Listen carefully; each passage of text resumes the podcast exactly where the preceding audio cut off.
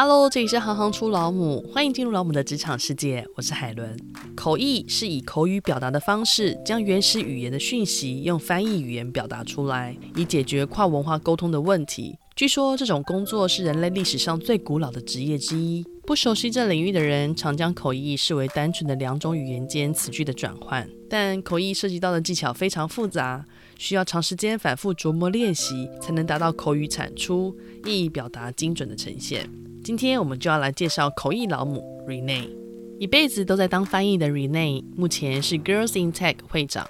台大、英国爱丁堡大学翻译所、师大翻译所口译组，初入职场就担任总统级的口译员。过去曾经服务过吕秀莲副总统、马英九总统，还有天才 IT 大臣唐凤等。Renee 也是一位连续创业家，一连创办了四间公司。二零一二年，他合创 QME 数位宠物吊牌，也让他踏入科技创业圈，更建立新品牌 Alfred 阿福管家。Rene 是一位自己选择而单亲的老母。现在在台湾带着自己三岁可爱的儿子，让我们欢迎口译老母 Renee。嗨，大家好，我是口译老母。我第一次这样子介绍我，我平常很少说老母，我常常说老娘。哎，老娘其实也不错。你是从什么时候开始发现自己有所谓的语言天分的呢？语言天分这件事情，我有点不太确定，我到底有没有天分。小学三年级开始学英文，我觉得好像在。我们那个年代算是相对早，其实也不是我很好学或干嘛，是我小时候是念私立学校，然后有一天就是睡完午觉醒来的时候，第一堂课已经开始了，我就睡过头，然后我醒来的时候，全班都在讲一个我听不懂的话，我根本不知道那堂课在上什么，莫名其妙老师在黑板上面写一些字，但我完全听不懂。于是我观察我前后左右的人，大家都很进得了状况。那天我回家，我就跟我妈讲这件事情。我妈就在联络簿上问老师，然后才知道说，哦，那一堂是英文课。我也不知道是说这个学期已经上了很多堂英文课，还是怎样。我就有一个印象，是我那天午睡起来就掉到了异世界。那后来我就跟我妈说，我需要自己加强，我才能在学校听得懂英文课。所以后来我小学三年级就开始学英文，可能就是。学的还不错，所以后来就有些人说，哦，那你可能有语言天分。可是等到我大学的时候，想说，哦，时间比较多了，那我去上点别的，包括我去地球村上日文，或者是那时候在台大我们要修第二外国语，我修法文，我都有点学不太起来耶。所以我学英文的时候，我没有过人家问我说，你单词怎么背得起来啊，或者是你怎么搞懂文法，我那时候就觉得很自然，就觉得说。嗯，不就这样子吗？可是等到我大学在学日文跟法文的时候，我真的就体验到，哇，单词背不起来，然后文法不懂，是怎么一回事？本来想要问看看你自己的学习经验，但是听你刚刚这样解释，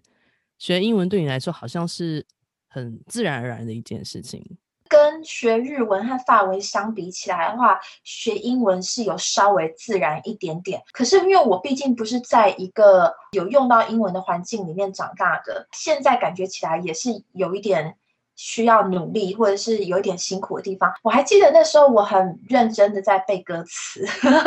我小时候会拿那个小美人鱼的歌词，或者是美女与野兽的歌词来。比如说背课文很难，可是背歌词对我来讲就不会那么难，是因为你想要唱下去啊，你自然而然很希望你知道接下来下一句要怎么唱嘛。所以为了想要完整的唱完一首歌，把歌词全部背起来。这就是相对来讲一件很自然，但是在这个过程当中会需要一点努力的事情。我老公的嗯，好像表哥吧，他以前就是那种超级喜欢玩日本的电动游戏啊，很想知道那里面的对话到底是什么。他还没有学日文的基础哦，可是他就是开始去查。他最后还考了日文检定，然后最后是当上了专门在带日本团的导游。我自己觉得迪士尼对我来讲是一个非常重要的启蒙老师。我英文也是跟迪士尼学的，我音乐也是跟迪士尼学的，我的色彩也是跟迪士尼学的，然后我说故事的方式也是跟迪士尼学的。我印象中，我们家蛮常周六的晚上在看美剧，从那个《百战天龙》啊，《虎胆妙算》啊，还有以前礼拜六晚上会播一些黑白的经典老片。嗯，都是属于人讲话讲一讲就开始唱歌的那种，比如说《国王与我》啊，或者是就算没有唱歌，比如说《罗马假期》，我觉得其实都有帮我打开一扇窗。刚刚稍微介绍了一下你的职场生涯，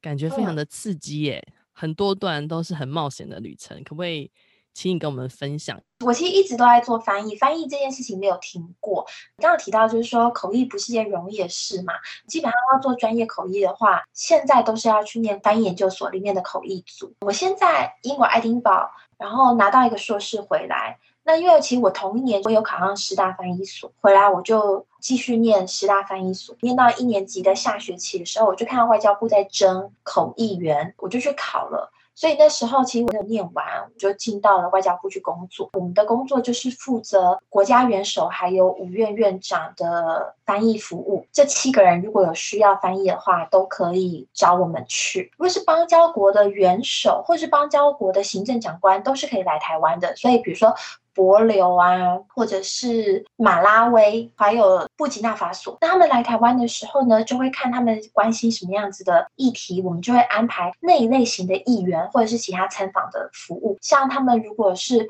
很关心农产品，那我们就会安排相关的立法委员来跟他讨论我们的农产品目前进出口的现况啊，或者是农民的待遇啊等等。那通常呢，像我刚刚提到的这些国家，他们的元首来台湾后，我们也会带他到屏科大，或者是到其他不同的养殖场去，让他们可以跟我们的专家切磋讨论，比如说我们的农业技术出口到他们国家去啊等等。所以在这个过程当中，我们就要准备各式各样的翻译的内容。我记得有一天早上我去讲猪的养殖技术，然后下午是讨论吴郭鱼的养殖技术，到傍晚的时候则是跟负责兰花出口的人讨论。一个小时的会议主题是兰花，可是里面会有八种不同议题，分别讲的是兰花的简易、行销、包装，在国外如何栽培等等。如果是非邦交国元首跟行政长官是不能来台湾的，可是他们的议员就可以来台湾，一样也是会安排。比如说他如果是很关心教育议题的话，那可能就会让立法院里面负责教育委员会的委员来跟他们拜会，或者是呢，我们会安排他去参观我们的教育部。印象中呢，有一次是捷克斯洛伐克的立法委员来到了台湾，那一年呢，他们正式加入欧盟，也就是说，欧盟最东边的边境会从奥地利边境变成了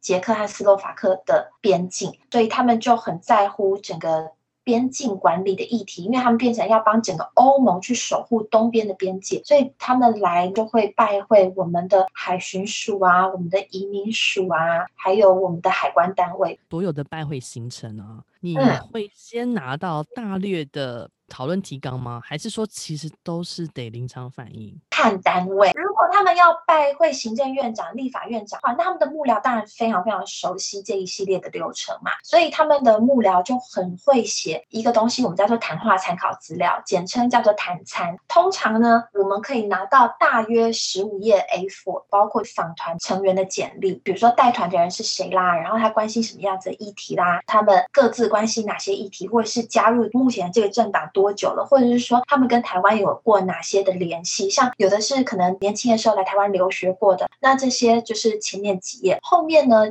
会根据他们说他们想要了解的部分，哦，基本上台湾的健保很吸引外国人的兴趣，或者是边境管制等等，根据这些幕僚会去预先想象他们可能会提到什么问题，帮长官准备一些数据，不过这个都是幕僚的想象，本来讨论就是没有稿的啦。所以基本上你的临场反应要非常重要。当然这也跟经验有关系。有的议题如果你常常讲的话，你当然就会越来越熟悉，也比较容易去预料到。对方可能会对哪些东西特别感兴趣，然后会继续挖下去。不过当然都会有一些你完全没料到的事情会发生，突然就问起了说：“哦，你们的警察有没有负责打捞尸体啦？这些作业等等，就是会突然天外飞来一笔的，这种也会有。”现在谈到翻译的主机嘛，通常比较常会听到的理论会是信达雅，可以跟我们简单说明一下。是中国发展出来一个历史最悠久的翻译理论，严复这位文学家他发展出来的。大家可以想象一下，比如说唐僧，他就是一个最早开始进行翻译佛经的人。第一，大家可以想象，就是说他必须要大老远的跑到印度去学梵文，再把这些经书都扛回当时的中土来宣扬佛教。为什么佛教在宣扬的过程当中会比道教要难一点呢？因为很多东西没有翻译让读者懂嘛，比如说“南无阿弥陀佛”这六个字组合起来到底是什么意思？其实它这个就叫做所谓的音译，用中文去拼写梵文。你如果想要看得懂的话，你必须要去上课，你才有办法看得懂。或者是说，那《西游记》这种东西如果没有经过译者翻译成英文的话，那其实外国人是没有办法了解说，哦，其实中文里面很早也有奇幻文学，很早里面呢也有这些魔法啦，也有这些巫师啊，也有道士啊，妖魔鬼怪啊，在这个过程当中，他跟哈利波特也是一样，讲的是一些成长的故事，讲的是一些突破，或者是讲团队合作。对我来讲，因为我自己去爱丁堡念翻译研究嘛，那所以。一般来讲，讲到西方的语言要翻译进到东方的语言，我们还有另外一个学派叫的是功能理论。其实译者最能够发挥功能的时候呢，就是让中文的读者在看英文的读本的时候，有英文读者一模一样的感受，这样就很好了。比如说他在看惊悚小说的时候，他有 惊悚的感觉，然后或者是说他在看。呃，浪漫的小说的时候，他有那种哦要被融化的感觉，就是他在看翻译所写出来的东西，但他一样能够产生粉红泡泡。那其实这个是我自己在做口译的时候，我比较重视的东西。所以在做口译的时候，除了刚刚讲到的这些，我自己。在做口译期间，我也接过一些比较个人有关的，比如说像之前呢，性侵害防治法周年的时候就办过工作坊。那在工作坊里面呢，有非常多第一线处理过性侵案件的志工和国外请来讲师在讨论他们在处理这些案件的时候的一些经验，然后想要学一些更新的方法。因为是第一线的志工，他们跟被害者是曾经一起走过一段很漫长的路，所以他们在讲到他们的经验的时候，都会非常的情绪化，通常就是边哭边讲。像这种时候，身为译者，也要有办法把这些。文字以外的东西，通通都传递给我们的听众。近几十年来，心理相关的研究在口译学里面，其实也是越来越受到重视的。那相对你在做口译员的时候，嗯、你的情绪会不会被跟着同步？要怎么样去控制这个部分？我认为呢，我要让英文的听众和中文的听众有一样的感受嘛。所以，假设现在讲者传递的是悲伤，那我。只要能够让英文的听众也同样感受到悲伤，那就没有问题啊。除了语言上的传达之外，情绪上不用去刻意的。其实沟通里面呢，本来只有百分之三十是靠文字，百分之七十是靠其他的讯号，包括了你的音调，包括了你的表情的动作，还有停顿。所以这就是为什么，如果一段影片你把它消音，然后单纯看字幕，你得到的感受会比把声音播出来更少，是因为。你字幕在呈现的过程当中，他已经拿掉了音调，他也把停顿、把迟疑这些东西全部都拿掉了。我自己在做口译的时候呢，我是会尽量保留这些讯号的。这中间有一个很不容易拿捏的地方，口译员是可以传递这些情感。和情绪的，可是口译员不能有自己的情感和情绪。其实，如果你去搜寻口译员相关新闻，你会发现口译员难得被注意到的时候，都是口译员特别夸张的时候。之前的口译哥啦，然后还有一个是在很多年前，可能十几年前，陈冠希开了一个记者会，然后他的口译员比他还要夸张的。我记得陈冠希好像在记者会里面道歉吧，然后他的口讲的好像对不起国家，对不起社会，但是陈冠希的歉意并没有到那个地步。对我来讲，他没有。拿捏好那个分寸，观众要感受到是陈冠希的歉意，不是他的歉意。简单来说就是这个样。他比较像是一个隐藏式的角色，他同时非常重要，但是又不能够抢过主角的基本论述。我觉得可能最生活化的例子就是电影的字幕或配音。在看韩剧的时候，不管你是看字幕，或者是你是听配音，当字幕上面写说“我好喜欢那个人哦”，那你会相信这是女主角讲出来的话，而不是口译员的话。嗯同步口译的时候，它基本上会是以意义为主。这个不是一个这么好回答的问题，是因为其实对我来讲，我们在处理的是讯息，也就是说，你有什么讯息想要传递给你的听众，我会协助你把同样的讯息传给另外一批听众，即便他并不了解你的语言。那所以讯息当然是文字所堆砌起来的。我们在处理讯息的翻译的时候，并不能够完全的脱离字面，可是我们绝对不是非常贴字在处理每一个字，语言结构也不允许我们非常贴字的来处理。你只有很简单的句子，比如 This is a book，你可以翻译成这是一本书。如果是复杂一点的句子的时候，你就没有办法这么贴字了。所以其实你本来就是在处理讯息，而文字只是这些讯息的积木。那这些积木是可以重新组合的。你协助翻译过的场合跟形式非常的多，所谓的衙门内的工作经验的时候，是很重要的外交场合，前期资料你可参考的，短时间要做出反应，那个当下你是怎么去做到所谓的聆听，然后短期记忆去产生你的译文，或是有没有什么样深刻的印象可以跟我们分享？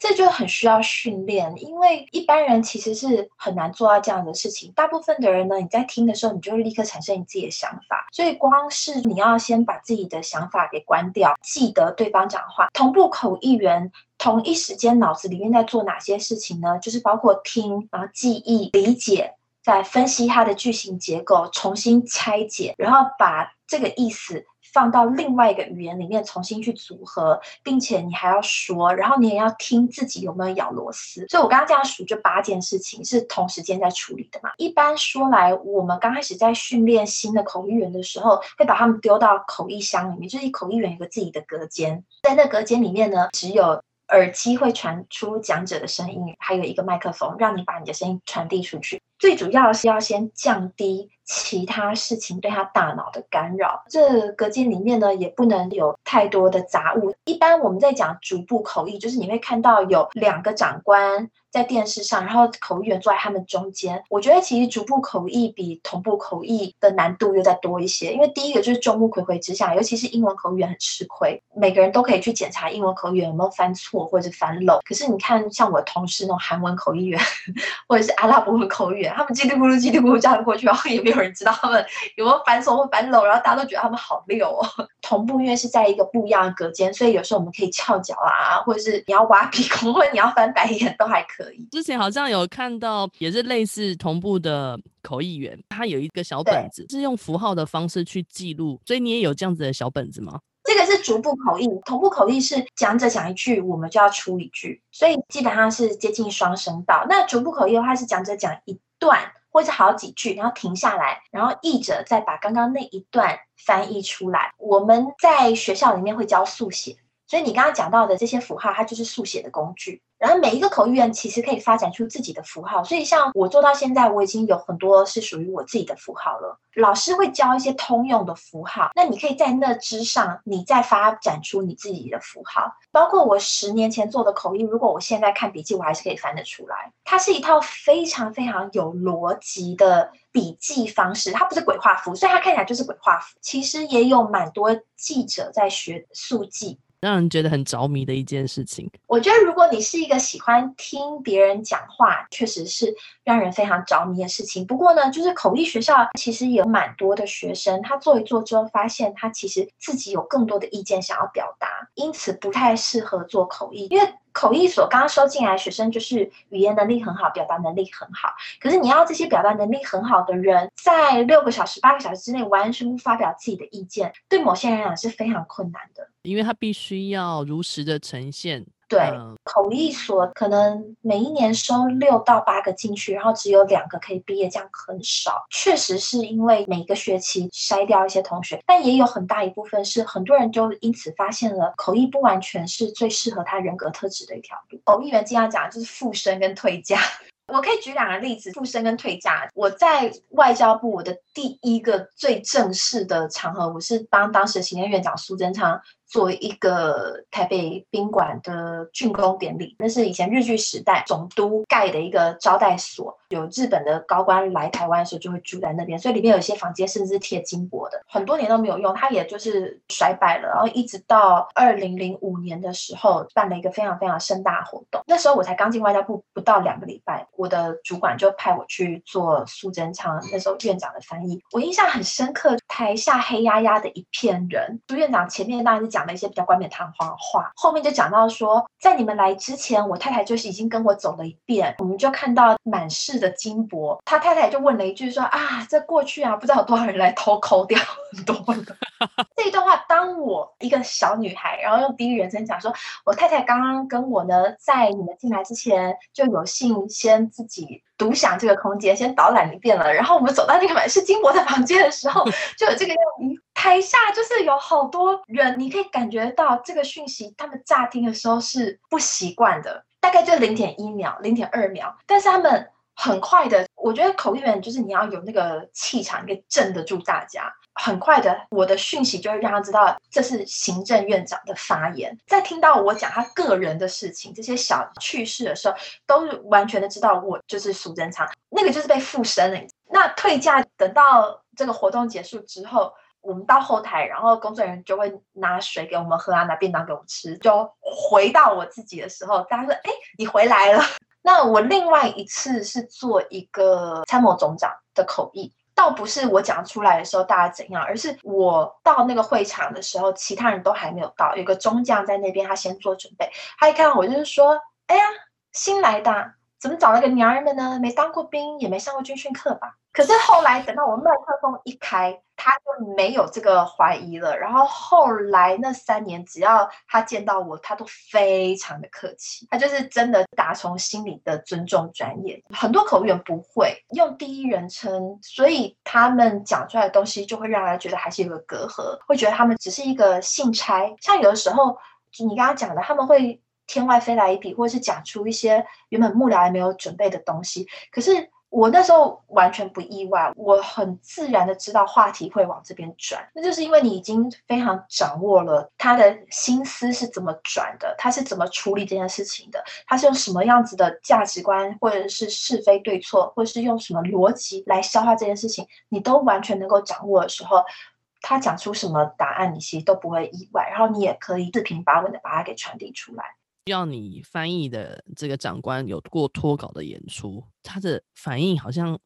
有点出乎你的意料，有没有遇过这种情况？其实大部分是没有稿的。你讲的那种，比如说文稿，或者是说总统的国庆致辞，或者是像我们的总统要出访到国外去的时候，那确实幕僚会预先写好好几篇。那至于有什么不能讲的吗？政治场当然会有非常非常多不能讲。早期呢，二零零五年到零八年这中间，AIT 办任何活动，即便是什么留学展，都会有老先生去闹场。只要是开放提问的时候，都会有老先生问说：如果今天中共打过来，你们会不会派第七舰队来协防？他们好像毕生的志愿就是找到一个破口，然后听到 AIT 的官员忍不住说：会了，会了，会了。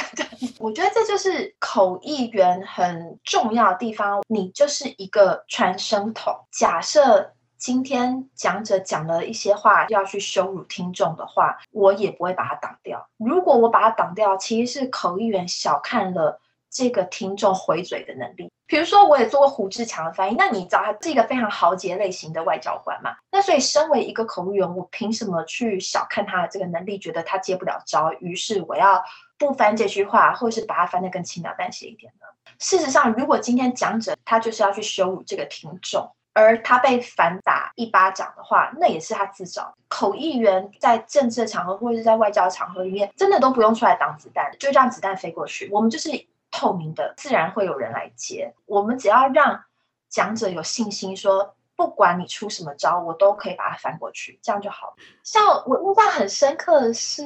美国牛要进口，当时的 AIT 的处长司徒文就讲了一句错的话。他讲那句错话也是幕僚帮他准备好。他是说，事实上根据我们调查呢，全美国死于因为吃美国牛而生病的人，比在台湾骑摩托车被撞死的人还要少，都是准备好了的。那你要想，他的幕僚是美国人啊，而且那个年代。比较不常在讲所谓换位思考吧，我必须讲啊，他讲这句话当下其实没有太大反应的，是等到这句话被刊出来之后，后来才发新闻的后来的。你说，我觉得他这个例子不好，那我就不翻吗？或者说我就要拐个弯翻吗？我觉得没必要啊。事实上，就是后来台湾的媒体还有台湾的网民乡民大举的攻击他。我觉得这也很好啊，这在美国、在台湾的外交史上，这就是一个很好的 case study 哈、啊。现在来台湾的外交官，大家都知道曾经发生过这样一件事情，那大家也都会知道，你在对台湾公开演说的时候，或者是你在办这些媒体说明会的时候，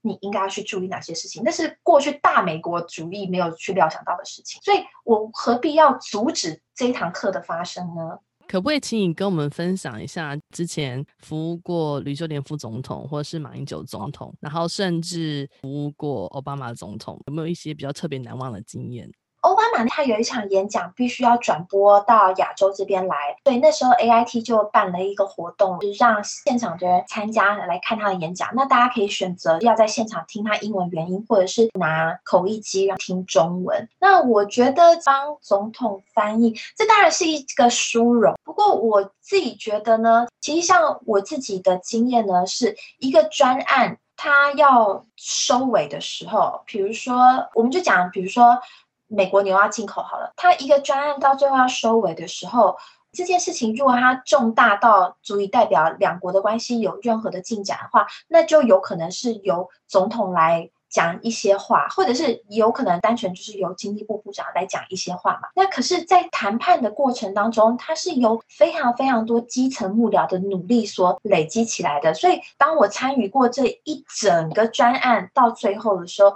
你会发现总统的谈话是最好翻的。你位置越高的人，你讲的格局是越大，但是越不会进入太多的细节。对我来说呢，口译帮我开了一道门，让我可以进到非常多一般人没有办法看到的场域里面。比如说，参与了非常多的闭门会议谈判。那所谓外界所说的黑箱，我也进去过几次。那就是因为在这些场域里面锻炼了。我的一些能力，包括我的表达能力、我的论述能力，或者是我怎么样让高阶主管在第一时间就信任我。我也看到非常多谈判成局还有破局的过程，这其实都是。我后来在创业的时候很依赖的一些养分，像我现在在 Growth in Tech 担任义工，它就是全台湾最大的一个女性科技社群。我们希望可以鼓励更多的女生投入科技圈，或者是利用科技来创业。在跟大家分享我的观察或者是我的经验的时候，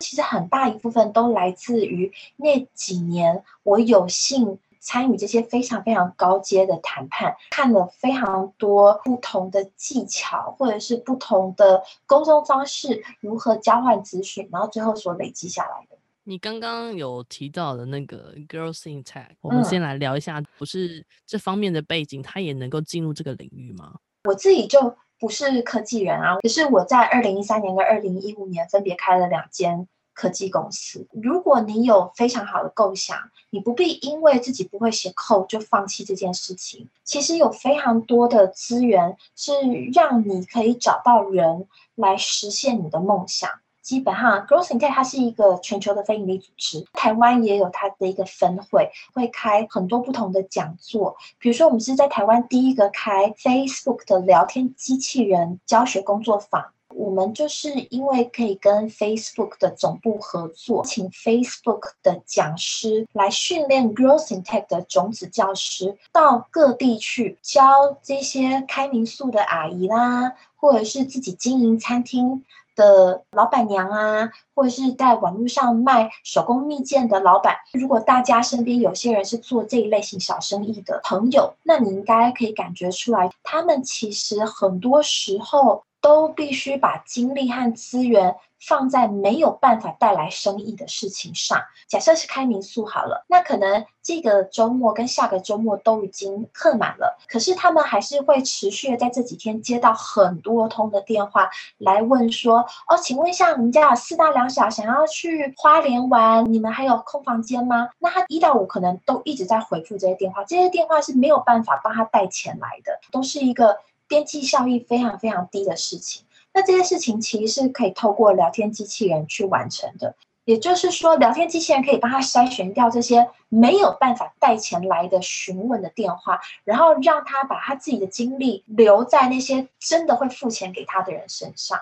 这个就是我们讲的利用科技来创业，或者是利用科技来让你的创业更轻松。它可以取代你的客服人力的消耗。谢谢 Renee 带我们认识了口译的世界。我们下集继续收听口译新创老母分享她人生其他的创业过程。